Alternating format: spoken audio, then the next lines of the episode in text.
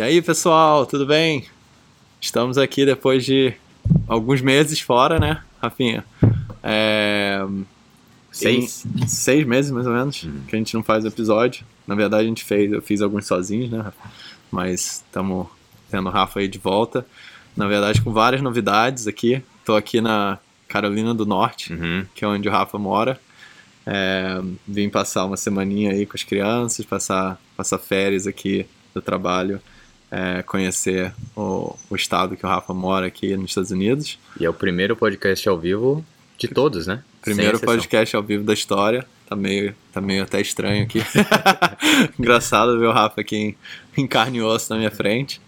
Mas peguei aí 13 horas dirigindo durante três dias com as crianças para vir passar essa semana aí.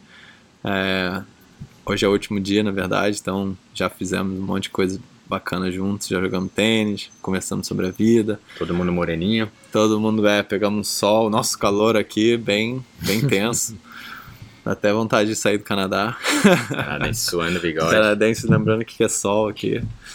Não, mas foi uma semaninha boa aí, é, conhecendo, conhecendo um pouquinho da vida do Rafa aqui no- nos Estados Unidos e Rafa conhecendo as crianças, né? Uhum. Melhor.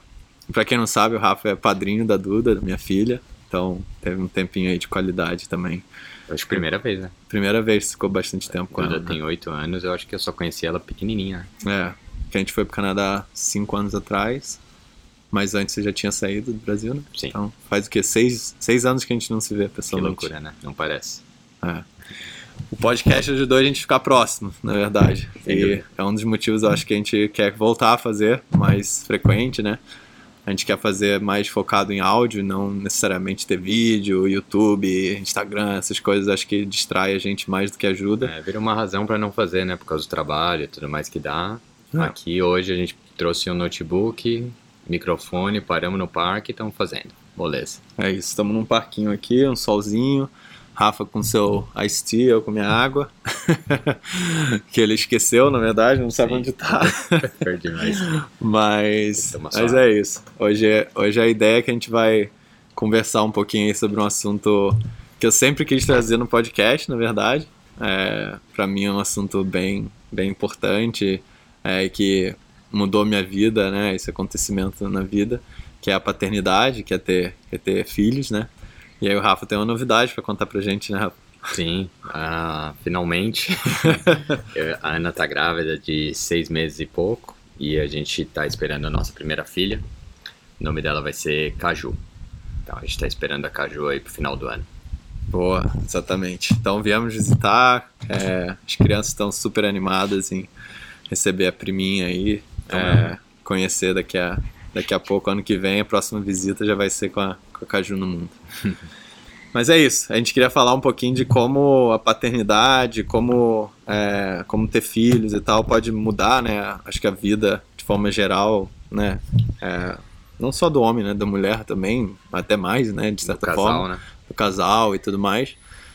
É, mas acho que hoje o foco principal que a gente queria dar, a gente falar um pouquinho do assunto e tal, né, Rafa? é, a gente já conversou um pouco, mas também ouvir pontos de vista meus e aprender, e, e é uma coisa que ele está bem interessado ultimamente. É, mas também no ponto de vista como afeta né, nossa, nossas decisões de vida, assim, né? Uhum. Nossas decisões de vida de- em termos de ambição, em termos de, é, de futuro, é, colocar né, é, os filhos dentro da balança aí é uma coisa que, que afeta e, e muda bastante. Para mim mudou muito, eu posso contar um pouquinho da história né, de como isso me afetou e, e como isso mudou minha vida para melhor, na minha opinião. É, mas eu acho que afeta todo mundo de jeitos diferentes. né? Sim, e um ponto sem- sempre foi importante para mim e para Ana planejando esse momento é como a gente tem essa parte da vida que é muito única, que só tem uma maneira de descobrir como é, sem desistir dos sonhos como casal, desistir dos sonhos individuais. Então vai ser um desafio relevante pra gente, né? Que a gente sempre foi muito solto, assim, levanta e vai morar na Europa, levanta e vai não sei aonde. Como equilibrar a possibilidade de você ter uma vida relativamente estável para uma criança, mas ainda poder fazer as aventuras e fazer tudo o que você quer fazer. Total. Então esse acho que vai ser o nosso principal desafio e a ideia é que a gente continue, continue sonhando tão grande quanto, mas com, com a Caju. Eu E- acho que é, acho que o tamanho dos sonhos muda, é, muda de figura, assim, né? É, e para cada pessoa de um jeito diferente, mas é difícil você medir assim, o que é o tamanho do sonho, né? o que é um sonho grande para cada um, eu acho que é uma coisa, uma coisa diferente. Mas é importante, é, como casal, continuar com cada um com o seu tempo, com a sua individualidade e como casal mesmo, né? Assim, é uma coisa que eu e a Vanessa a gente tenta, né? A gente teve bastante dificuldade no começo lá no Canadá, é, quando a gente mudou, né? Não foi o começo da nossa experiência como pais, que a gente teve as crianças no Brasil, mas assim que a gente mudou para o Canadá cinco anos e pouco atrás, a gente não tinha uma rede de suporte tão grande, né? Uhum.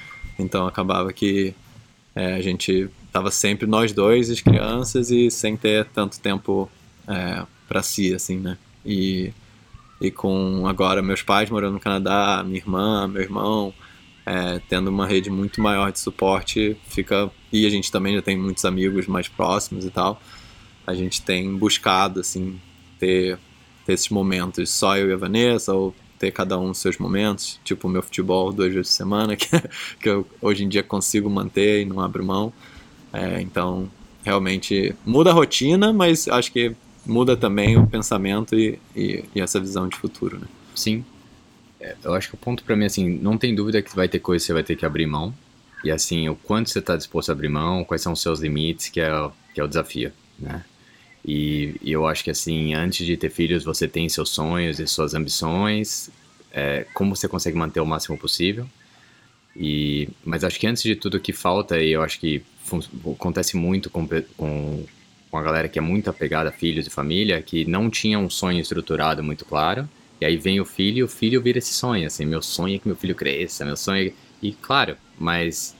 E, e você, né? Você não pode virar uma, um ciclo que você cria o seu filho para ele ter os sonhos dele, e o filho dele, ele vive para o filho dele ter os sonhos e ninguém realiza.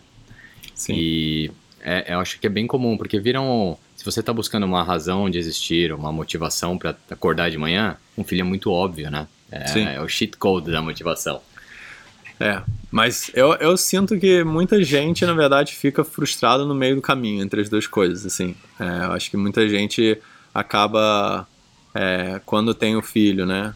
É, principalmente homem, assim. Acho que, que é, é diferente como afeta homem e mulher. É, se você pensar, assim, né?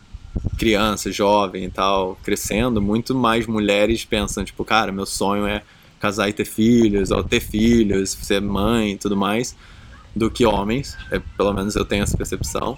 É, e e quando tem, quando o filho vem, né, é muito mais comum a mulher abdicar da carreira, a mulher é, é, abdicar do tempo ou ficar muito mais dedicada à família ou ao- aos filhos do que os homens, né? E aí nesse sentido, assim, o que eu que eu vejo é muita gente presa no meio do caminho, assim. Tem gente que, obviamente, né, fala, não, eu, eu como homem, o meu papel é prover para a família e eu vou trabalhar, trabalhar, trabalhar, me matar de trabalhar e o dinheiro que eu tô trazendo é a melhor coisa, o melhor jeito que eu posso ajudar. Que não participou, não participou da criação dos filhos, no- nos momentos melhores. Fica a culpa e depois que passa também olha para trás e fala, meu Deus, ou alguma coisa acontece que valeu a pena ou não, né? E tem toda essa discussão nisso. É, mas tem muita gente que aborda desse jeito como homem, né? É, e tem gente também que, né, obviamente, tipo, abre mão é, e, e- e- muda coisas na carreira e tudo mais para os filhos, mas que fica frustrado, né? Sim. E que fica frustrado porque ainda tem aquela ambição grande, ainda tem aquele pensamento de que, tipo, cara, como eu posso ser bem sucedido é, é ganhando mais dinheiro, é, é tendo uma casa melhor, é tendo um carro melhor, é ter- comendo fora mais vezes. Volta pra corrida dos ratos, tá sempre no limite do que ganha, gasta tudo e Exatamente. E, e tudo que, que, assim, acho que a missão deveria ser evitar você não chegar com 60, 70 anos falando, cara, assim, tanta coisa que eu podia ter vivido, tanta coisa que eu queria ter feito e não fiz nada. E vira aquela pessoa amarga que fala, ah, eu me sacrifiquei em prol da minha família. E ainda põe o peso na família, né? De Sim. falar, ó, me sacrifiquei por você. Sim. Então, É, mas isso, é- isso vem da frustração, né? Vem da pessoa não ser bem resolvida, assim. Eu, eu vou te falar o meu, meu pensamento hoje, assim. É, eu mudei muito quando eu tive filho, né? Como eu falei. É, eu era muito ambicioso e a minha ambição na carreira significava, tipo... ter uma posição em empresas relevantes para fazer uma diferença na sociedade, mas também, obviamente, ter as consequências positivas disso. Tipo, Uhum. eu queria ser CEO empresa. E minha carreira, no jeito que estava indo, eu não duvido que eu conseguiria. Ser CEO jovem ou ser diretor, já cheguei a ser e tudo mais. É, mas tinha muito foco né, do, meu tempo em trabalhar em- e, e- e o trabalho era muito Choque. muita parte da minha vida, assim. Uhum. E, e isso definia minha identidade. Eu era o Lucas da Cenova, entendeu? Eu não tinha tantos hobbies, não tinha, não era tão saudável, não cuidava tanto da minha saúde.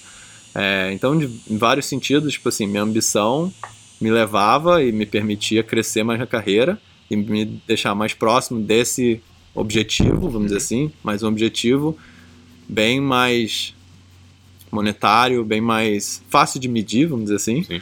mas que, na minha opinião, depois que tive filho e que eu comecei a mudar isso de diversas formas, é, seja na carreira, as decisões que eu tomei, que as empresas que eu fui, mas independente da empresa que eu tava, o quanto de limite eu sempre coloquei bem claro, tipo assim, cara, tem um horário aqui, eu vou sair, vou ficar com meus filhos e ninguém vai me incomodar.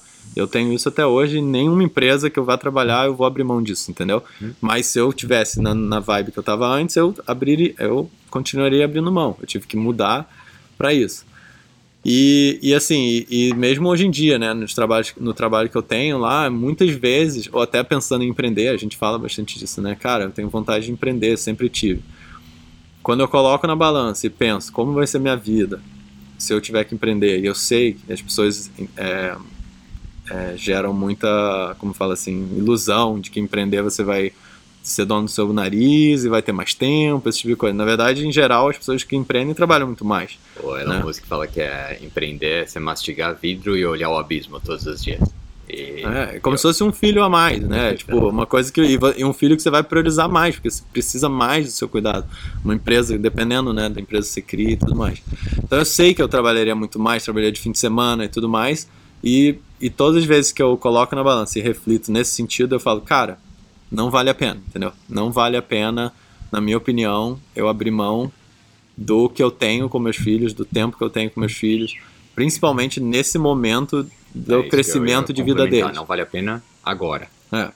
né? E aí eu acho que a maior armadilha que tem foi que você colocou de, meu, você tá no meio do caminho, você tá fazendo nada bem.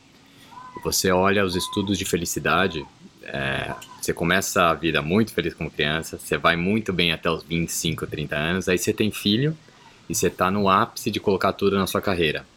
Dos 30 aos 45, que é que você tá criando seus filhos e fazendo carreira ao mesmo tempo, todo mundo é mais infeliz, assim, estatisticamente, Sim, porque é muita coisa, né? Você quer fazer tudo ao mesmo tempo. exato. E aí vem, pô, como você pode manejar isso bem? O, o plano que eu e a Ana sempre tivemos é, cara, a gente vai arregaçar na carreira por até de ter os 35 anos, e aí depois a gente vai tentar ter filhos. Mas Sim. aí tem o contraponto que a chance de você conseguir ter filhos começa a diminuir drasticamente ano a ano. Quanto Então, mais tarde, um mais baita difícil. risco. Sim, E além disso, você tem a contraposição que você vai ter um filho com 40 anos, quando você tiver 60 20, o seu filho tiver 20 anos, você tem 60 anos. Então, assim, É. você pode dar sorte de viver até os 90, 100? Pode, mas pode também não. sim. Então, não tem bullet. Não, né? não, tem, não, tem, seja- não tem fórmula, com Não certeza. tem. Com certeza. Mas o, o ponto que, assim, por dentro é bem importante pra mim é, tipo, cara, antes de você ter a família, antes de você ter filho, você já tinha uma, uma boa noção, assim, de quais são as coisas que você gosta de fazer, você acorda, tem energia de fazer. Uhum. Não perder isso. né? Perder as coisas que você fazia, por exemplo, o teu quê de empreender. Não tem dúvida que em algum momento você vai empreender. E aí a vida é muito fácil, meu, te jogando responsabilidades, os filhos, as coisas. A hora que você vê, meu, passou, você tá com 65 anos e fala, puta, não fiz. E geralmente as pessoas ficam amargas quando isso acontece. Então, como você fazer a vida pra conseguir fazer tudo? Falar, agora eu não vou. Mas, puta, cara, tá aqui na gaveta e vai chegar a hora. Sim. É, eu acho que em relação a empreender, tenho, tenho isso sim, e pretendo em algum momento fazer, é, fazer isso. E se eu chegar a 60 e poucos anos e não tiver tentado empreender realmente, eu provavelmente vou ficar amargo. É, mas, mas é o que a gente falou do tempo, né? Tipo assim, eu tenho que entender Faz. planejar minha vida e, e minha idade, a idade dos meus filhos e tudo mais, pra não para não viver nessa nesse sofrimento desse, desse período entre 30 e 45 de infelicidade, né? Tá. Acho que é esse, esse que é um ponto que eu consigo, eu hoje em dia tô cada vez mais próximo de conseguir me sentir bem nesse sentido. E para mim o caminho tem sido refletir, me relembrar o como para mim era um sonho é, ter filhos, assim, mesmo como homem. Eu falava brincando no trabalho, né? Eu trabalhava muito tal, mas todo mundo no trabalho lá sabia muito da minha vida, sempre fui muito transparente e falava, cara, eu quero ter o meu primeiro filho quando eu tiver 27. Eu quero, é, eu quero ter um casal pelo menos, um, um homem e uma, uma, mulher, né? Uma menina uma pelo menina, e um menino. Pelo menos. Eu falava assim, se eu tiver três, quatro, cinco meninas direto, seguidas, eu vou tentar até ter o um menino. Na verdade, eu falava que eu ia adotar assim que chegasse, quando eu tivesse e, três meninas, eu ia adotar. um casal de cara, estatisticamente, é uns 20% só, né? É, não é tão alto assim, né? É meio, meio. Então, eu dei muita sorte nesse sentido. E aí, assim, no momento que eu tô hoje, eu falo, cara, putz, esse era o meu sonho, um dos meus sonhos, né? E, e o sonho da ambição, o sonho da carreira, eu não posso reclamar, né? Primeiro que eu sou privilegiado, porque eu trabalho num lugar onde é, eu tenho diversas realizações, financeira inclusive, né? Consigo prover para a família, consigo fazer um monte de coisa e ter um equilíbrio bacana de não trabalhar igual um louco. Sempre tem momentos que eu preciso trabalhar mais e tal, é normal, e, e eu não consigo não me importar, então eu me importo e coloco bastante energia. É, mas eu realmente mudei muito minha cabeça, assim, de, desses últimos anos, sabe? É, e, e, hoje eu consigo ver que o fato de eu ter o meu casal, o fato de meus filhos serem saudáveis, o fato é, de eu conseguir passar bastante tempo com eles e ser o pai que eu sempre planejei ser, é, muito presente, um pai participativo, carinhoso, que não tô, eu não trago nenhum estresse do trabalho para casa, sabe? É, é super é, difícil. É muito difícil isso, sabe? E, e eu conseguir isso tudo, mesmo que não esteja tipo empreendendo, ganhando milhões e tal, eu, eu acho que para mim significa muito, entendeu? E, e mostra é, é como se fosse assim, um indicador de sucesso. Eu, eu posso me sentir realizado e bem sucedido nesse. De satisfação nesse... que você colocou lá atrás, tá check, check, check, check. Exatamente. E, e mas, é. mas, o meu ponto de empreender, assim, é como eu usei como um exemplo, mas serve para qualquer outra coisa. Tipo, eu e a Ana sempre sonhamos morar na Europa. A gente morou em Londres um tempo, mas a gente, pô, a gente quer morar no sul da Europa, né? Como concilia isso com o plano de, de criar de criar a Caju e de uma maneira que não vire um ônus gigante para ela? né? Troca de amigo toda hora, não sei o quê. Sim. E aí meu ponto é, cara, não vamos desistir disso e vamos montar tudo que for necessário para que a gente possa fazer, realizar nossos sonhos e conseguir criar bem nossa filha. Sim. E aí vai do plano também, você vai ter uma filha, você vai ter cinco, muda muito. Total, total. Então, mas o que, o, o que me incomoda é se acomodar como, ah, eu já estou fazendo aqui, criando minha família, então tá tudo certo, tá resolvido. Eu acho que a gente pode fazer tanta coisa a mais, né? E todo mundo tem um sonho, assim, de criança, as coisas que gosta de fazer de criança, que, meu, como não perder? Esse Sim. é o desafio da vida. É. É difícil, é difícil, porque você fica, acho que no final você tem um risco grande de ficar no meio, sabe? Tipo, se você tá sempre... É, depende do que é a sua ambição, sabe? Acho que é esse que é o grande ponto para mim. E, e, também depende do que você acha que é o sentido da vida, né? Que eu até coloquei lá no, a gente assiste bastante o Lex Friedman, né? uhum. é, que é um cara que faz podcast. É, americ é americano, né? Ele tá, hoje é americano, ele é mas ele é da Rússia, né? Mas ele é cidadania, cidadania americana hoje. Enfim, faz inglês lá, entrevista um monte de gente interessante. Geralmente, no fim, ele pergunta qual é o sentido da vida, uhum. né? E, e, e, enfim, tem perguntas, tem respostas diversas, né? Cada um responde uma coisa diferente. Mas eu acho que a maioria delas estão mais relacionadas a coisas é, maiores do que uma missão profissional, sabe? É tipo assim, é impacto que você faz na vida, mas em geral de pessoas mais próximas. Ou os momentos que você tem, é, que você tem é, satisfação, prazer de realização, ou de, ou de só, tipo, estar tá em volta de uma mesa comendo comida gostosa com uma família grande.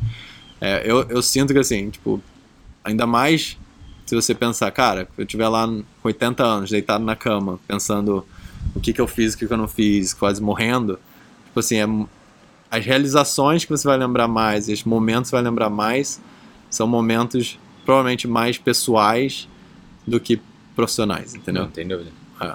É, E quando eu falo de sonhos, definitivamente eu não tô falando de grana, tô falando de carreira, tô falando, cara, quais são as coisas que você quer ter certeza que você tentou fazer e você tentou explorar durante a sua vida.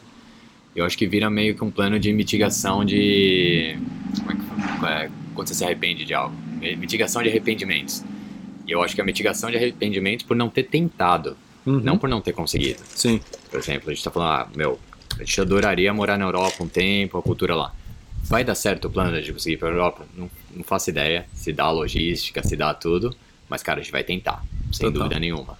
E aí pode ser que o sonho mude. Falar, não, mudamos de ideia, não é isso. Mas não desiste porque fala, ah, é muito difícil. Ah, porque eu tenho filho. é Ah, o que a gente fez no Canadá. No caso do Canadá, né? A gente pensava em vir pro Canadá, mudar pra cá. A gente ficou há 4, 5 anos pensando em mudar pro Canadá e não tinha filhos. Aí depois que a gente teve, pensamos em vir, acabou mudando, tentando mais uma vez ficar no Brasil. Até a hora que a minha esposa, né, a Vanessa, pegou e falou assim: Cara, se a gente não tentar, se a gente não for, a gente vai ficar super arrependido Uhum. né, de não ter tentado. Ao passo que se a gente Mesmo tentar, é mesmo que der, se a gente tentar e vier e não deu certo, tem que voltar pro Brasil, beleza, pelo menos a gente tentou, não foi uma coisa que ficou. Exatamente né? esse ponto. Assim, pode ser que você comece a empreender, daí três meses e fala, cara, abriu o Lemonade Shop aqui, ninguém compra. Acho que nem era isso que eu queria, mas tentei. Exato. Tentei e explorei. É, hoje, hoje em dia eu fico muito na vontade de fazer, tipo, na tentativa de fazer em paralelo, né? É, que é meu, meu, meu dilema hoje, assim, cara, eu tô num trabalho que tem muitas qualidades, me paga bem, etc, provê a estabilidade para a família, etc. É, mas eu não tenho esse quê de empreender, né? Então, é, é o que meio que é uma coisa que eu gostaria de me colocar a teste, a prova. De falar, cara, vou criar uma empresa minha aqui, que eu vou tomar as decisões todas e que eu vou conseguir, né, fazer ela crescer e, e trazer consumidores, deixar clientes felizes e, e, e tudo mais. E isso vai me dar mais satisfação, realização pessoal do que eu tenho hoje fazendo um pouquinho dentro de uma empresa gigante, né? Mas aí, cara, traz tantos riscos, né? Que a gente falou. É, eu, eu, eu acho que eu consigo avaliar bem os riscos e, e, e ver que o momento da minha vida hoje, dado as crianças, dado a vontade de estar presente, dado tudo isso que a gente já falou, é, não é o momento certo por isso, entendeu? É. Mas vai existir um momento onde eu vou ter mais tempo, onde eu vou ter mais coisa livre, Mas sabe? o, o ponto da motivação pra você é você tem que estar fazendo progresso em direção ao seu sonho, Exato. mesmo que seja um sonho volátil que depois vai mudar. Você fala, cara, todo Exato. mês eu tô um passo mais próximo de poder realizar. Exato. E Porque a gente fala de construir pontes, né? eu, Eu, eu, é muito fácil usar de muleta, cara. Sim. Fala, Puta, eu gostaria muito, mas infelizmente com minhas duas crianças não dá. Sim. E é um peso muito grande para as crianças, né? Sim, não, total. É, eu, eu- hoje em dia meu pensamento é, eu preciso construir pontes para esse futuro onde eu vou empreender, né? Poxa. É, e, esse, e essas pontes são, por exemplo, eu tô começando a ajudar a Vanessa, que ela, a minha esposa é empreendedora, né? Tem um, um ateliê de costura e tal. E ela sempre tocou sozinha. o plugin do curso, hein? Ah, é, o curso, a gente, inclusive a gente tá lançando aí um curso. ela tem, a gente criou um site, Com agora ela, desconto, ela 1%. é, com- desconto de 1%, de 1% melhor. Manda aí o primeiro ad do porcento, conta do A curso. gente é, chama babyartcursos.com o site. É, e basicamente ela, depois de 10, 8 anos aí costurando, criando produtos de bebês e tal, bem, bem bacanas, tem um ateliê muito legal que ela começou no Brasil e agora lançou no Canadá faz uns 4 anos já. Vende um monte de pecinha de, de produtos de bebê. É, ela começou agora a querer vender é, conhecimento, né? Então, é, usar o conhecimento que ela tem para ajudar outras pessoas a aprenderem a costurar e, e as peças que ela faz e tudo mais, em vez de só vender produto. Então, a gente criou o curso, ajudei ela a editar e tal, lançamos no começo do ano, vendeu super bem.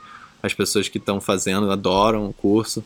É, um monte de gente contando história assim que, putz, a costura mudou minha vida, transformou para melhor e tal.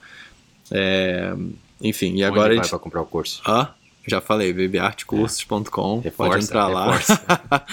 Rafa tá querendo que seja vendedor aqui. Lógico. Mas, enfim, mas é, é uma coisa que eu tenho agora ajudado mais ela, né? No meu, meu tempo livre e tal, juntado com ela e tentado ajudar ela a encontrar o melhor jeito de, de crescer o negócio dela para que ela também esteja realizada profissionalmente e consiga é, fazer o impacto dela, né? Eu, eu tenho certeza, assim, pelo talento que ela tem, pela é, dedicação que ela tem no Baby Art, né, um negócio super legal que ela construiu, é, que ela já gera muito impacto, que ela já faz muita coisa maravilhosa. Mas para ela, ela quer mais e mais, e, e eu acho que da se escala, eu puder. né? É, essa questão da escala, né? Porque hoje em dia ela tem mais demanda de produto do que ela consegue produzir, sabe? E aí isso gera um problema bom e ruim, né? Ao mesmo Sim. tempo que é um problema bom porque ela tá vendo que o produto dela é, é, né, tem um sucesso. É, o problema ruim é que ela não consegue crescer mais, né? Não Sim. tem, não tem mais capacidade de produção. Enfim, mas aí é isso. Eu, eu, eu, eu- a razão que eu trouxe esse assunto é eu ajudo ela no meu tempo livre. Eu, a gente tem aqui o podcast, que é uma coisa bacana que a gente faz em paralelo. É, eu ajudo pessoas com coaching e tudo mais. E, e quero ajudar mais e mais amigos que forem empreender, por exemplo, né? É, é, ser uma pessoa que suporta essas pessoas, investir inclusive, né? Uma ideia que eu às vezes tenho de Uhum. ser investidor anjo, pegar uma parte do meu dinheiro e usar a minha expertise para investir. Enfim, tem vários caminhos, né? E também tem um lado de usar no próprio trabalho, né? No seu dia a dia do trabalho, ser, ser mais inovador, ser mais In- intra, intra- intraempreendedorismo, né? Aham. É difícil isso te, tipo assim, já realizar a sua vontade de empreender, porque tem muitas coisas que mantendo a dependem chama dos outros. acesa, né? Mas exatamente, mantém essa chama acesa, que é o que eu te- tenho tentado, tentado fazer. Luquinha, voltando pro tema de, de filhos, né? A gente passou a semana com as crianças aqui, eu pude acompanhar como é a vida com, com as crianças na casa. Sim, E, cara, mega surpresa, assim, como eles são de boa, né? Tipo, seis anos e oito anos, né? é. Porque eu ouço muitos relatos de terror de pais, que assim, cara, eu passo o dia inteiro com a criança, ela não para o segundo e ela não me dá paz, não sei o quê. Meu, seus filhos mega tranquilos, assim, é óbvio, né? Demanda um pouco de atenção aqui e lá, mas no geral, você tem tempo pra você, né? Então, claramente você teve muito sucesso até agora com, com as crianças, são, são muito fofinhas, muito carinhosos, né? Sim. E, e eu tô tratando o projeto da paternidade com, cara, eu não sei nada. Eu tô, tipo, lendo o livro, ouvindo meus amigos, mas eu não sei nada. Se eu tivesse que dar três dicas para um, um novo pai de como criar filhos tão bacanas quanto os seus, quais seriam essas dicas? Nossa, me pegou desprevenido. hein? Vale chorar. É. pra pai, especificamente, ou pra, Não, não, pra... pa- pai pais e no mãe, assim, independente? aberto, né? Tá, no sentido aberto. Eu vou fazer três pra, no sentido aberto e um pra pai, especificamente. Boa. Que eu acho que tem, tem uma questão do, do pai homem que, que eu acho que é diferente, assim. É, e eu vejo pessoas agindo de- diferente. É, Vamos lá. Primeiro, primeiro para dizer que a idade 6 e 8 anos, ela é uma idade onde já está bem melhor do que já foi. Assim, Uhum. hoje a gente tem uma independência muito maior, é, ou eles têm uma independência muito maior da gente, né, do que quando eles têm 2, 3, 4 anos. É, e, e eu acho que esse é um, é um fator importante. É, mas pensando nas três dicas, é, hum, Deixa eu pensar. Eu acho que é, nesse sentido de independência, isso é uma coisa que eu aprendi bastante lá no Canadá, assim, e é muito diferente o Canadá em relação ao Brasil da forma que, que as crianças são tratadas, tá? É, é uma questão de independência e autonomia, né? Que é assim, por exemplo, uma criança tem dois anos, vai, tá aprendendo a, a fazer as coisas ali, colocar seu próprio tênis, é, colocar sua própria roupa e tudo mais. É, no Brasil existe uma tendência muito grande dos pais entrarem e fazerem pela criança. Né? Uhum. Existe uma tendência muito grande de achar que a criança não vai conseguir fazer aquela coisa sozinha e de ser, ser bem. É, não sei se a palavra paternalista nesse sentido faz sentido, mas ser bem, tipo, protetor, assim, e, e meio que, é, que fazer pelas crianças as coisas. É, e no Canadá, eu acho que aqui nos Estados Unidos é parecido, mas é, vou falar pelo Canadá, que é a minha experiência, eles têm um jeito muito diferente de, de, de, tipo assim, ensinar as crianças a serem muito independentes. Uhum. Na escola é um exemplo. A escola, no início, quando a gente chegou aqui, a Vanessa achava que as, que as, que as professoras e tal não eram tão. não se importavam tanto com as crianças, sabe? Por quê? Porque elas deixavam as crianças fazer coisas por elas mesmas. Uhum. E a nossa atitude natural é ir lá e ver que a criança está tendo uma dificuldade. Esse, esse exemplo de colocar um tênis é um bem, bem interessante. Cara, a criança está tendo dificuldade de colocar o tênis dela. Uhum. O que, que a gente faz como um bom pai? Vai lá, abaixa e coloca o tênis para a criança. Né? Isso seria o que eu acho que em geral eu, no Brasil e até a nossa coisa natural seria fazer isso. No Canadá, e agora a gente aprendeu bastante, né? E, e não sei se evoluiu a palavra certa, mas mudou nesse sentido. É, eles deixam a criança struggle, assim, deixa a criança ter a dificuldade dela. E às vezes vai lá e fala: oh, será que você não poderia fazer diferente aqui? Vai, vai dando será coach. vai dando uma dica, vai dando um, um, um guia, assim, sabe? Sim. Mas não pega e faz pela criança Uhum. necessariamente. A não ser que, obviamente, né, uma criança não conseguiu e tal, é, acontece. Mas em geral a tendência é uma criação de independência e autonomia da criança. Um outro exemplo que isso pode é, pode ficar claro para quem está nos ouvindo é em- no sentido de autonomia, cara, a Duda, vai. Desde que ela tem 5, 6 anos, talvez ela tivesse a capacidade já de se vestir sozinha, Uhum. né? É, mas, né, a Vanessa principalmente, mas até eu, assim, tem uma tendência muito grande de querer decidir, tomar essas decisões pelas crianças. Então, putz, a gente vai sair, tá frio lá fora, né? Uhum. Ah, Duda, aqui sua roupa, coloca essa roupa, né? É, e aí a Duda vai lá e coloca essa roupa. Uhum. Só que com ela crescendo, ela começa a pedir autonomia, começa a pedir para ela decidir, certo? E é, muitas vezes, natural nosso é chegar lá e falar assim: não, você tem que colocar essa roupa porque tá assim lá fora. Ou, ah, não, essa roupa não combina. Ou essa roupa isso, aquilo, Uhum. né? É, se você for pensar, uma criança quando ela vem ao mundo, ela tem muito poucas travas. Ela Uhum. tem muito poucas é, noções de coisas que não dá, coisas que não pode. E ela é como se fosse um blank slate, assim, ela é um Não, papel em branco, né? Da criança é por que não? Por que, que não exatamente, pode bota amarela? exatamente. E aí quando você vai colocando essas regras de coisas que são da sua própria cabeça, você na verdade está podando a criatividade da criança, podando a autonomia e fazendo com que ela crie um monte de barreiras para o mundo, né? É, e a gente meio que aprendeu assim, né, aos trancos e barrancos nos últimos dois, três anos, assim, com a Duda, foi, cara, é, em vez da gente pegar em toda situação que acontece, a gente pegar e decidir por ela, né? Pô, vamos dizer que tá frio lá fora, mudou a estação, agora é inverno. A gente vai e troca todo o guarda-roupa dela e a gente só deixa roupas, o ideal, né? Não que a gente faça isso bem, mas a gente tá Mas aprendendo. que faz A sentido. gente só deixa roupas que ela poderia escolher.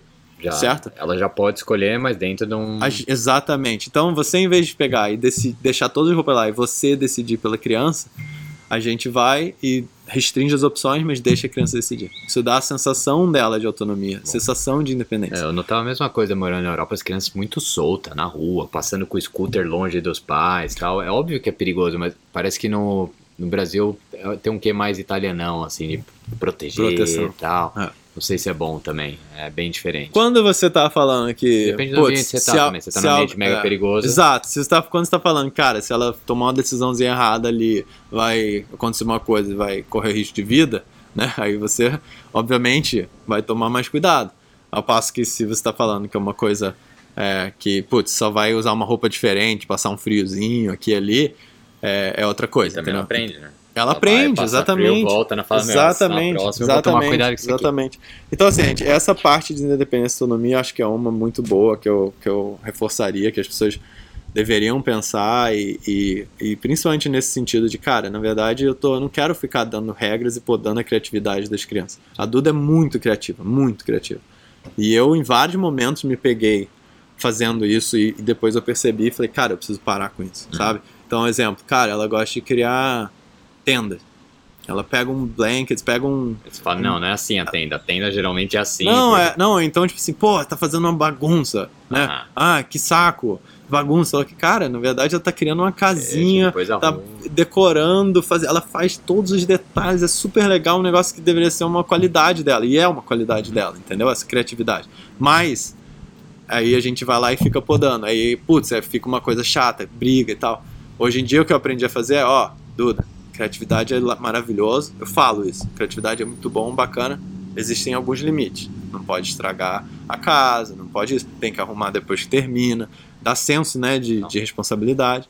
Mas essa essa parte de dar essa autonomia e podar menos a criança e fazer menos por ela, vai, vai eu acho que ensina a criança a ter as próprias frustrações. Sim, lógico. Ensina a criança a, a testar, né, e errar. E eu acho que dá, dá uma, uma criação bacana, assim, pra, pra não ficar você em cima toda hora, sabe? Dica número um, bicho solto. O Essa é a dica número possível, um. Bicho solto.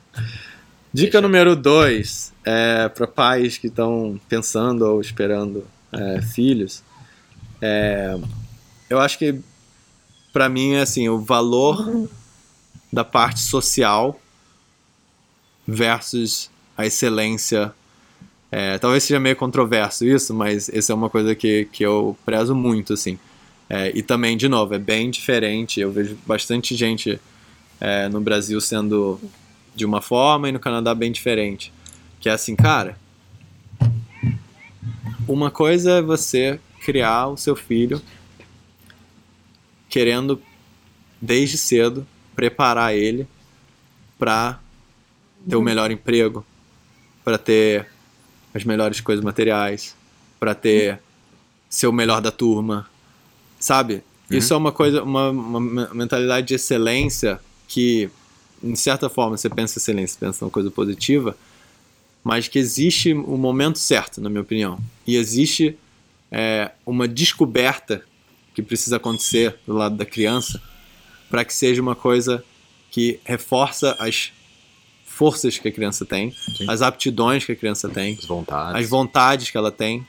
E que se você não faz isso dessa forma, você acaba projetando sobre a criança as suas próprias. Exatamente. É, aí, coisas. Volta pro nosso tema inicial, que é se você é uma pessoa que não realizou seus sonhos, falar, não, mas meu filho vai realizar. Exatamente. Tem um grande exemplo disso que é o futebol, né? É, é engraçado. Eu queria ser jogador de futebol. Até os 16 eu tentei ser jogador de futebol.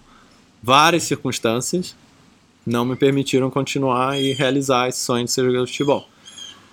É, quando eu descobri que ia ter um menino, eu pensava, caramba, ele- se ele adorar futebol e tal, vai ser uma vida maravilhosa se ele amar futebol e eu for lá levar ele pro futebol e dar um suporte muito grande, na minha cabeça, maior ainda do que meu pai me deu, etc. É, meu pai não era tão envolvido com futebol, meu pai foi lá assistir uns jogos meus, mas ele não, não abraçou a ideia necessariamente, né? É igual, igual eu abraçaria se meu filho quisesse jogar futebol. E aí eu falava, caramba, vai ser tão legal, maravilhoso. E aí nasceu o Biel e tal, começou a crescer e tudo mais, começou a brincar, com- começou, eu comecei a brincar com bola com ele, e eu vejo que ele tem muito jeito. Gosta. Ele, go- ele, ele na verdade, assim, ele tem jeito, ele vai bem, entendeu? Comparativamente com outras crianças. Mas, nesse caminho, eu comecei a querer levar ele pra fazer ali, jogar e tal, e nem sempre ele tinha interesse. Uhum. Nem sempre ele é, demonstrava assim, a vontade de fazer. Ele, por exemplo, demonstra mais interesse em matemática. Piscina. Demonstra mais interesse em. É, piscina, a gente tá indo na piscina todo dia. aqui. Mas não, demonstra interesse em, em videogame. Né? A tela é uma coisa que puxa muito, né? É, mas mesmo assim, ele demonstra interesse em espaço, né? É, exploração espacial, planetas. Então, assim, tem várias coisas que ele vai demonstrando interesse. E, de certa forma, também aconteceu uma coisa que é interessante, que é ele começou a ver que eu gostava tanto de futebol e querer empurrar ele pra isso, e meio que às vezes ele meio que fala coisas pra mostrar pra mim que, que não que não vai fazer porque eu gosto tanto, sabe? Tipo assim, essa aqui é a coisa do papai, sabe? Meio que assim. E, e aí foi interessante, porque eu- na minha cabeça eu, eu coloquei assim, cara, eu não quero ser o pai que projeta sobre o filho o, o próprio sonho. Eu botei isso na minha cabeça. Você certo? notou, mas acho que muita gente não nota. Total, total. Mas aí eu criei um problema mais, mais diferente ainda, que é, dado que eu não quero ser esse, esse pai que projeta o próprio sonho, eu pisei no freio talvez até demais, entendeu? E aí eu não exponho ele ao futebol o suficiente. Uhum. Há bastante tempo. Eu não, eu não expus ele o suficiente ao futebol. Né? E, dado que ele não é tão exposto, ele não cria aptidão, ele não cria vontade, ele não cria interesse, entendeu? Então fica meio que. É, eu, sempre o equilíbrio eu acho que é o ideal, é, que esse eu tô achando. Então, exemplo, vai, na, na Copa do Mundo, final da Copa do Mundo, ou não só final, a Copa do Mundo que aconteceu masculina no final do ano passado. Cara, eu, eu não assisto futebol em casa. Eu não assisto normalmente, porque eu gosto de jogar, eu não gosto de assistir. E levar ele para assistir ou jogar não é uma coisa tão, assim, tão comum, né? Porque é ruim, ele fica lá e tudo mais, é, é chato para ele. Ele começou a assistir a Copa do Mundo, que assistir futebol na TV comigo. E ele começou a gostar muito, entendeu? Sim. Então, assim, na Copa do Mundo se tornou uma coisa que ele começou a gostar. E ele começou a querer jogar. Ele começou a se interessar. É, e... Mas eu acho que a palavra-chave é esse, não forçou. Não. Se você não, você incentivar, abrir porta e não forçar, é, é, talvez o caminho ideal. Exato. E assim, isso tá falando de futebol, mas pô, lado acadêmico a gente vê muito. Nossos amigos, cara, melhor escola, que não sei o que, que o moleque vai pra Harvard. Ou para mim, como você não sabe o que ele quer, o caminho ótimo é o caminho que abre mais portas. E você Exato. não sabe as portas que você tem que abrir. Exato. Então, aí o ponto que você fala de excelência acadêmica versus social, que a gente vê de gente que se formou em faculdade boa, mas não sabe se relacionar, Exato. não sabe conversar, Exato. não tem amigo, não é Exato. é feliz. Exato. Então não adianta nada, né? E também, cara, a virada para um, uma excelência acadêmica pode ser feita muito tarde. Pode ser feita no college da vida. Exato. Né? Exato. Então, acho que é uma belíssima dica é, e, é, e é exa exatamente aí que eu ia chegar, porque o sistema escolar lá é diferente, né, nesse sentido. E a, e a quantidade de pressão que existe em termos de dever de casa, em termos dessas Scoring, coisas. É, de, de, de nota, essas coisas assim, cara, é, é muito diferente. Então, exemplo, vai. É, a Duda tá no grade 3 agora. Cara, eu não, eu não tô nem aí pra nota que ela tirou, pra nota que ela deixou de tirar sabe? É, e eu sei que no Brasil as, as crianças na idade dela estão, tipo assim, fazendo dever de casa todos os dias e fazendo prova e vendo a nota e, e quase, eu não sei se tá nesse nível, mas com oito anos, mas já tá pensando qual colégio bom que vai poder estar tá por causa das notas. E, e assim, é, a criança não descobriu ainda o que ela vai querer fazer, entendeu? E esse, eu acho que a razão dessa, dessa questão no Brasil é que há o mercado de trabalho, a cultura do mercado de trabalho no Brasil é quase um, um mercado de sobrevivência. Você trabalha para sobreviver, porque o dinheiro que você precisa ganhar é para você conseguir comer, entendeu? Para você conseguir ter uma vida Tem uma saudável. vaga naquela empresa que todo mundo quer, então se você não fizer GV, não vão nem te considerar. Exatamente. E pior que nem é verdade. Não né? é verdade necessariamente. Claro, tem questões assim, mas você não. Principalmente pessoas né, na condição que a gente tem e tal, e classe média para alta no Brasil, não é mais uma questão de sobrevivência. Mas a mentalidade é de sobrevivência. A mentalidade é ou de escassez ou de abundância. E quanto mais sofrido o país, mais de escassez mais é. De escassez. E aí você vive em medo, fala, cara, vamos fazer todo o possível que meu filho não passe o que eu passei. Exatamente, é. exatamente. E aí você vai limitando Exatamente. o futuro do seu filho de um lado de outro. E é parte é, do ambiente. Aquela história, né? Ah, meu filho vai ser advogado, meu filho vai ser médico, meu filho vai... Essa, quantas pessoas da nossa geração não seguiram isso por causa dos pais, chegaram com 30 e poucos anos e perceberam que não era o que queria e tiveram que mudar uma mudança muito mais dolorosa, porque já se colocou tanta energia, tanto tempo, e mudar de carreira, ou então continuam na carreira infelizes. É, sabe? E duas gerações atrás eu acho que fazia sentido, assim, se pegar o meu avô e olhar e falar, cara, tem três carreiras que dá dinheiro. É advogado, médico, não sei o quê. Faz uma das três, pelo amor de Deus. Total. Você não quer trabalhar com as suas mãos, você não quer ter que passar pelo que eu passei. Total. Hoje em dia, principalmente com inteligência artificial, a gente não precisa entrar nesse tema profundamente, mas, cara, vai mudar tantas carreiras, vai mudar tantas possibilidades. E, e eu acho que, assim, o, o, tempo sem o dever de casa, o tempo na escola, por exemplo, tem, tinha meditação na escola, na sala da minha, da minha filha, né? É, tem muita coisa de, de é, educação física, essas coisas sabe? Tipo, isso para mim, ou artes. Pô, minha, minha filha tá claro que ela tem um, um talento grande para arte, sabe? É, explorar isso é, e, e, ver o que, que vai ser, né? O que, que isso significa para ela. A gente colocou ela numa aulinha agora no, nas férias, em Summer Camp, que chama, de, de música, né? Ela teve que criar um musical. Ela e as crianças lá criaram em duas semanas um musical. Nossa, é tipo pinto no lixo, assim, sabe? Ela dá pra ver que ela adorou, adorou e ela decorou toda a fala que ela tinha que falar e todos os momentos. E eles criaram junto com a professora o roteiro. Cara, olha quanta coisa que ela tá aprendendo dado dentro do, da zona de flow dela, assim, de sabe? Fortaleza. De fortaleza dela. Então acho que assim, a minha dica seria nesse sentido assim, cara, foca bastante no desenvolvimento social, no desenvolvimento de de sabe, é, de, é o que a gente falaria que é soft skill, né? Se você pensa numa criança, você tem que pensar no soft skill do futuro para ela. nas pessoas mais bem-sucedidas que você conhece, não é um cara que é excelente em, em estatística. É tudo gente que sabe se relacionar, que tem inteligência emocional, sabe ler o outro. Você não aprende, não é, não é a escola que você vai estar, né? Você ter espaço que você pode exercitar isso. Exato. Óbvio, quanto melhor o ambiente, assim, melhor. Mas se você focar basicamente em coisas mensuráveis, você vai ter problema, né? Entendo. Total, total. É, e a, e a cultura e a mentalidade que gera, né? Esse tipo de, esse tipo de, de ambiente, assim, né? Até, por exemplo, no Brasil, um dos motivos que a gente saiu, a gente morava num lugar super legal e tal, mas era um condomínio fechado, Alphaville, só gente de um tipo, né? É, e com uma mentalidade, e a gente queria diversidade. Então, cara, chegar aqui, por exemplo, para mim, na minha opinião, botar eles num colégio privado, por exemplo, né? É, e é, particular, né? Que é privada, não particular, é, para ser a melhor escola que existe no Canadá, cara, isso é pior para mim, porque eu quero que eles tenham contato com a diversidade, eu quero que eles tenham é, mais esse lado social e, e não uma mentalidade, não sei se é elitista a palavra Boa, certa, né? mas, mas uma, né, uma mentalidade mais, mais diversa. Que depende muito de onde você mora e qual é a condição do, da escola pública, né? Tem lugar que chega a ser perigoso, tem lugar que é super aceitável e tem uma privada que é um pouquinho melhor, provavelmente. Sim. acho que vale o, a troca. É, total.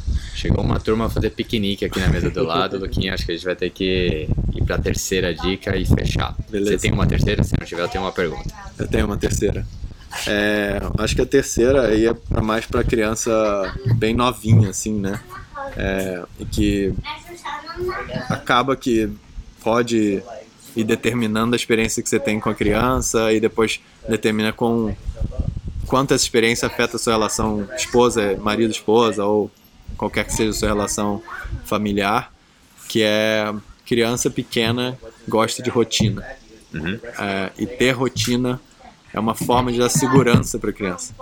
E essa segurança ajuda a criança a de, em geral, ter uma vida e uma experiência melhor, que vai dar para sua família uma experiência melhor. Quanto disciplinado, que eu via amigos meus levantar, eu tenho que ir embora que 8 horas é o banho do bebê, eu não posso perder o banho do bebê.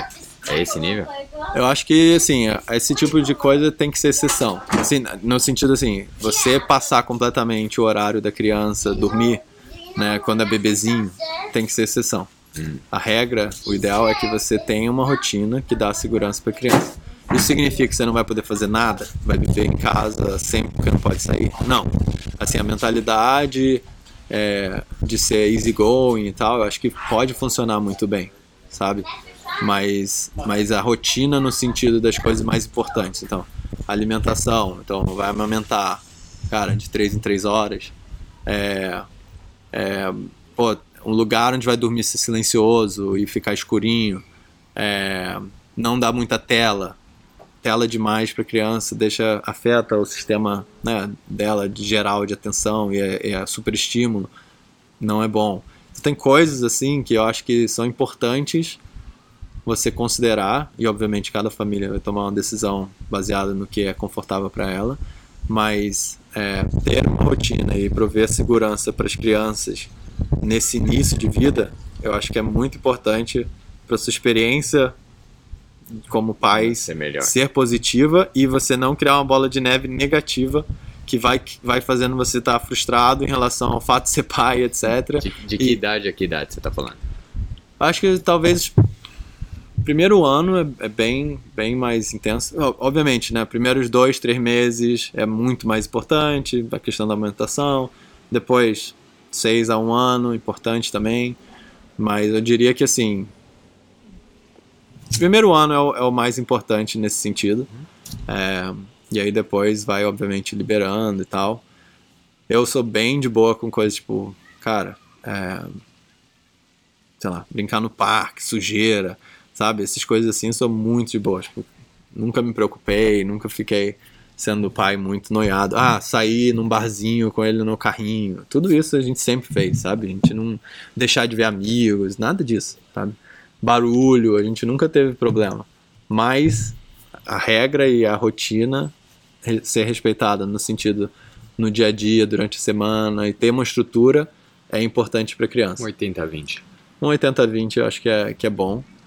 E, e, e a questão é assim, e, e, aí depois que a criança vai entendendo e vai se, né, é, se encontrando assim, né, e, por exemplo, dormindo a noite toda, esse tipo de coisa, aí, aí você vai liberando aos poucos, mas sempre tendo essa consciência. Por exemplo, a rotina, mesmo mais velho, né, como criança, sentar na mesa para almoçar, arroz, feijão, qualquer que seja a comida que você vai dar, mas sentar na mesa, ter aquele momento de comer, sabe?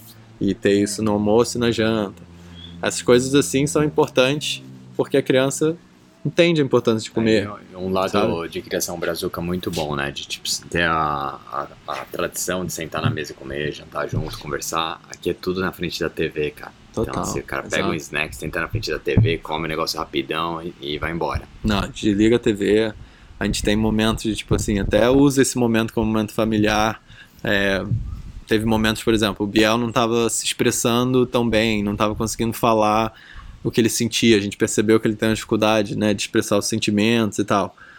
À noite, quando a gente vai botar eles para dormir, a gente fazia, tipo, cada um fala o que gostou do dia, cada um fala é, o que é grateful, né, o que, é, é agradecido do, do dia ou da vida e tal. E ele falava, não quero falar, não quero falar, não quero falar. Aí a gente pegou e falou, cara, a partir de agora, na hora do almoço ou da janta, a gente vai sentar e cada um vai pegar e falar a partir do exemplo ele vai aprender. Então eu, eu, eu lá falava para, por exemplo, para para Duda, Duda, eu hoje eu tô muito feliz com você, gostei que você fez isso, sabe? É, ou então Vanessa, e era engraçado, porque tipo, entre eu e a Vanessa, como adultos, a gente tem muitas travas, né? Sim, sim. E a gente não fazia elogio um ao outro na frente das né? crianças. É, já funcionava como mini terapia. Mas a gente foi percebendo isso e aí o Biel foi se soltando, começou a querer participar da brincadeira, falar na hora do, na hora do almoço da janta. Ah, ele falava, Duda, você. Isso. Aí falava um negócio assim, rapidinho, sabe? Né? Rapidinho, mas falava. E aí depois, cara, à noite começou a falar, sempre querer falar, né? No momento de dormir, as coisas.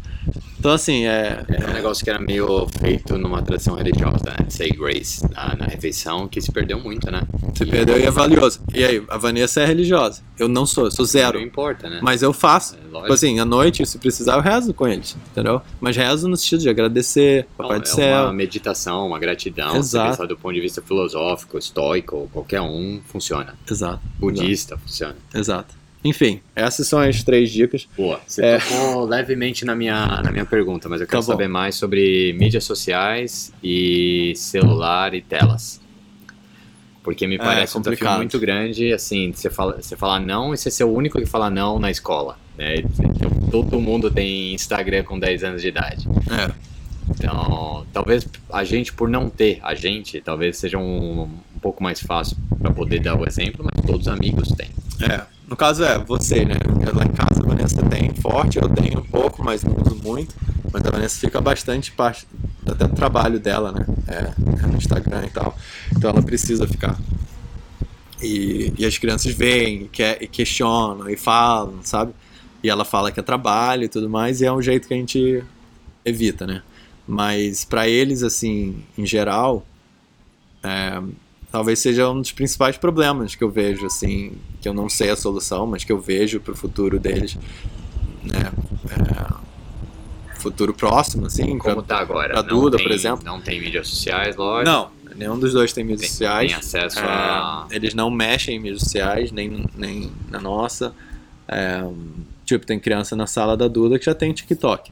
Com oito anos. Oito anos, é é, os pais criam e tal, e eles entram e brincam e ficam vendo um videozinho das pessoas dançando. E, e, parece ser inofensivo, né? Mas na verdade tem muita linguagem que a gente não gosta, tem muito. É uma questão de tipo assim, como ela se vê no vídeo, e aí o jeito que dança, e a comparação. Tem muita questão, né? E assim, a gente principalmente para Duda, que é menina, né? A gente vê dados hoje em dia de, de, de jovens, meninas é, com taxa de suicídio muito mais alta, taxa de depressão, etc.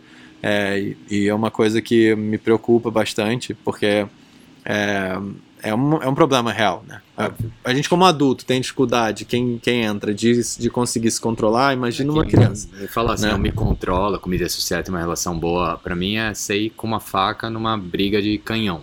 Assim, cara, você tá indo Tem. contra um algoritmo, É. você tá indo contra a inteligência artificial, uma empresa que quer usar você pra imprimir dinheiro. É. Praticamente impossível. É muito difícil. Para criança, então, cérebro se formando, dificuldade, um monte de questão, né, de insegurança e tal, escola, essas coisas todas. Então, o jeito que eu pretendo tratar e como eu trato hoje em dia é, é assim, primeiro que hoje em dia a gente não deixa, né? É, não, deixa rede social, mas, mas deixa deixa celular, ou celular não, desculpa, deixa tipo o tablet deles assim, bem menos que a média. A gente Tablet deixa é limitada, não é? é, que tem, uma clicar limi no tem um limite. e- A gente- é, não, é o não, não. tem É, não, não, só tem joguinho, não tem. É o iPad deles que não tem acesso a YouTube, a nada.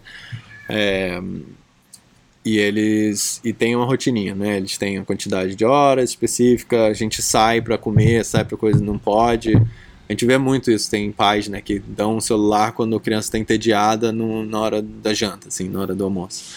É, com, com, tá, os adultos estão lá querendo conversar e dá o celular para as crianças. A gente não, não, não, não faz isso muito, às vezes, raramente, quando tá uma, uma coisa muito, tipo, muito cansada e tal, a gente dá. Mas é um push and pull, assim, a todo momento as crianças estão querendo mais. A Duda achou o YouTube no, no- na TV. Aí coloca lá e bota uns, dese uns, uns desenhozinhos parece inofensivo, mas é muito bobo, assim. Aí eu tenho que ir lá botar senha no YouTube, sabe? E aí eu falo, olha, você pode assistir, mas você tem que pedir pra mim. Eu tenho que ver o que você está assistindo. É, tem muitas coisas eu vejo que parecem inofensivas, mas não são. E afeta muito o jeito que eles são, assim. O jeito que eles agem. Então eles veem bobeira na TV começa a ser bobo, um com o outro, com a gente. Começa a fazer Fica coisas, gritando. gritos, etc. Ou, sabe, palhaçada demais, assim, na hora que não deve.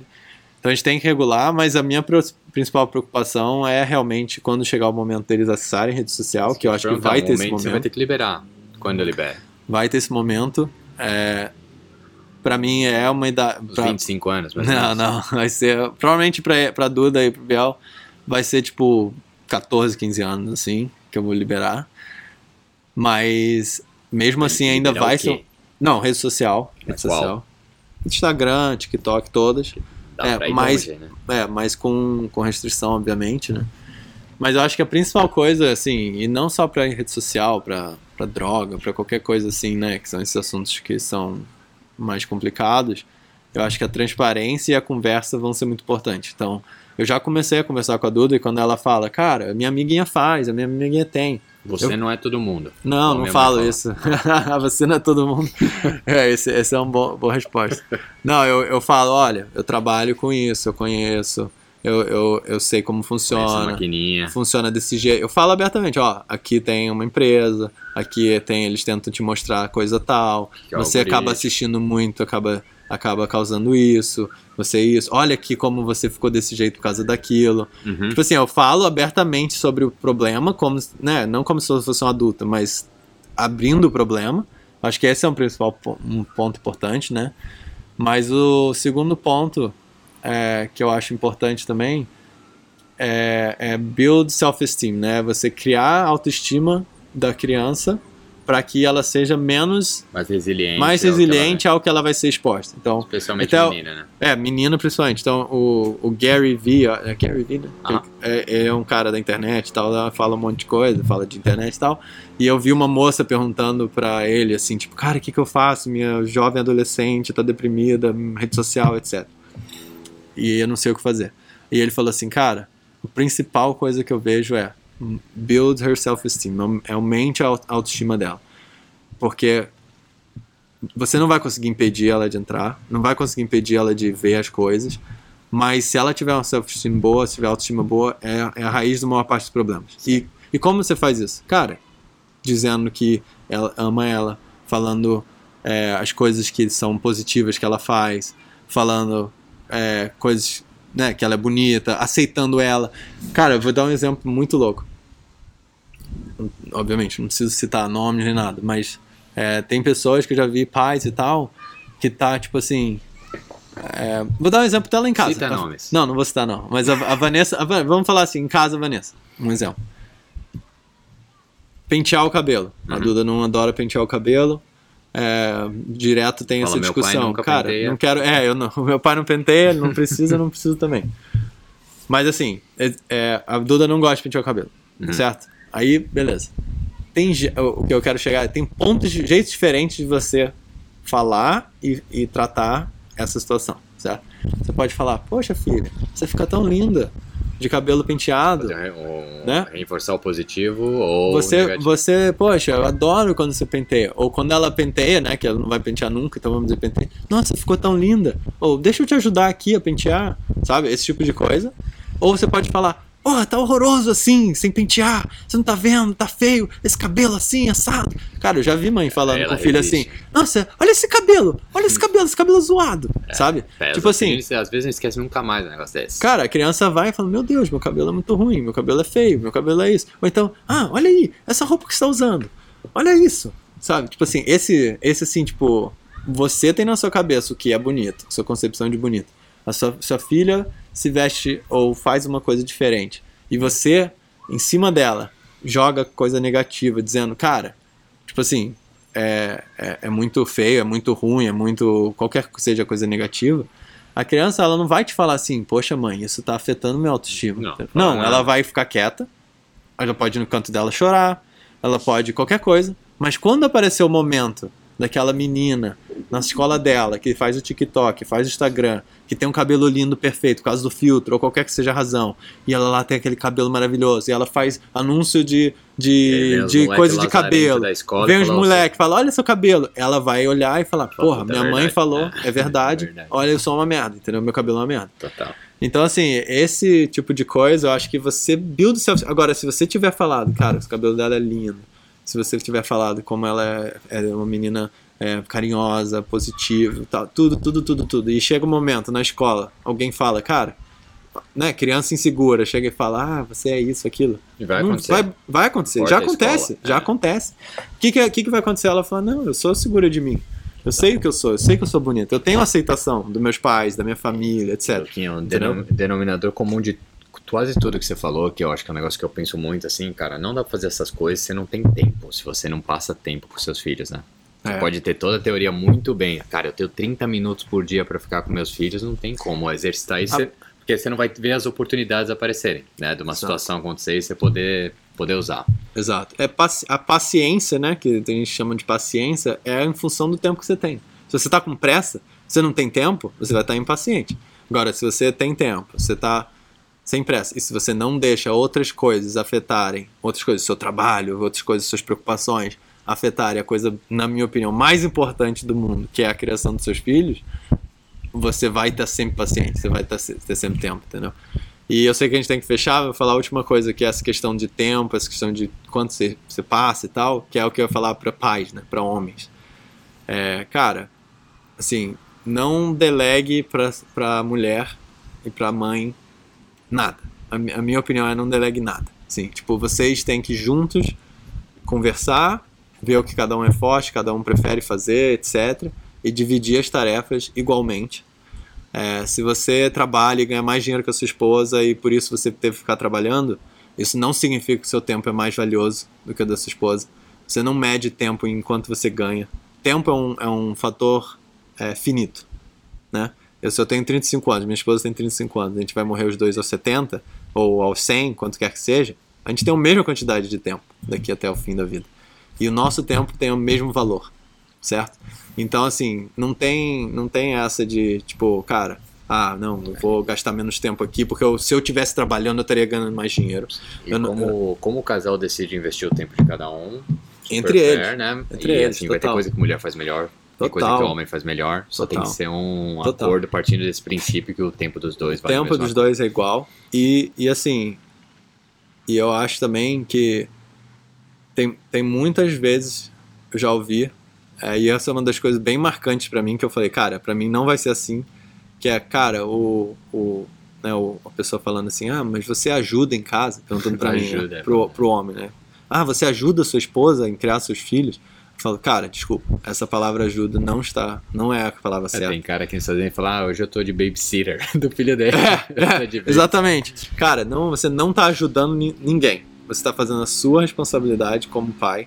Você está fazendo o seu papel que você deveria considerar como um papel tão importante quanto o da mãe e ter responsabilidade, accountability e tudo. É, e isso pode ter coisas boas e ruins, né? É, tipo assim, tem a parte boa de, cara, pra sua esposa, por exemplo, você vai estar muito mais presente, você vai estar muito mais proativo, você não vai esperar ela falar assim, ô oh, amor, você pode vir aqui trocar a fralda do meu filho hoje que eu tô cansado? Não, é tipo, cara, tá dividido e, e, e cada um seguindo o seu, mas é, a, outra, a outra coisa que eu ia falar é que você, né, pra, pra, pra esposa e tudo mais, você vai estar tá tendo que discutir mais, né? Você vai ter, tendo que decidir mais em conjunto, você vai ter que conversar e falar o que, que, que, cada um é, quer fazer, quanto que cada um tem que, deve fazer, ou quer que faça e tudo mais, mas... E da... fazer isso de boa sem ser um conflito o tempo inteiro, né? Então... Exato. Mas partindo da premissa que, cara, você como pai é, tem a mesma responsabilidade que a mãe e deveria tratar dessa forma. É, por mais que a divisão seja você é o provedor e a mulher está é, em casa com os filhos, acho que a parte da proatividade, da responsabilidade e de pensar essas coisas.